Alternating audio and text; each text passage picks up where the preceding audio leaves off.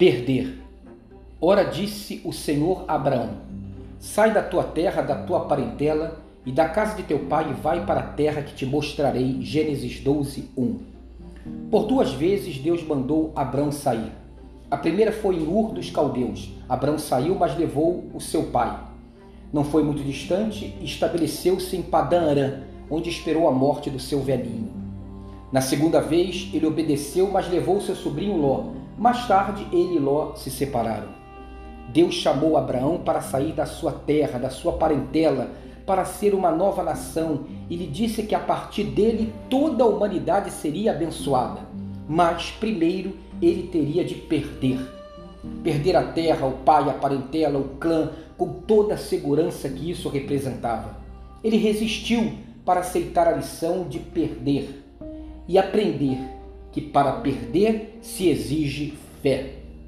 Só se ganha a consciência da proteção de Deus quando se perde a confiança na falsa proteção que nos cerca. Abraão teve dificuldade para sair porque teve dificuldade para confiar em Deus como seu protetor e provedor. Primeiro levou o pai, depois levou Ló, seu sobrinho. Abraão saiu com o que pôde para sua proteção, embora fosse o mínimo frente ao que deixava. Você não concorda? Como Abraão, dizemos confiar, mas nos mantemos agarrados em algo. Pior, por achar que temos o controle de tudo, quantas vezes metemos os pés pelas mãos?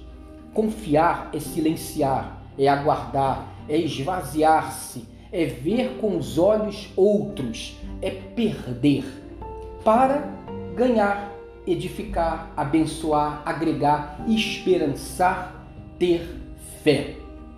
Que tal mudar de estratégia hoje?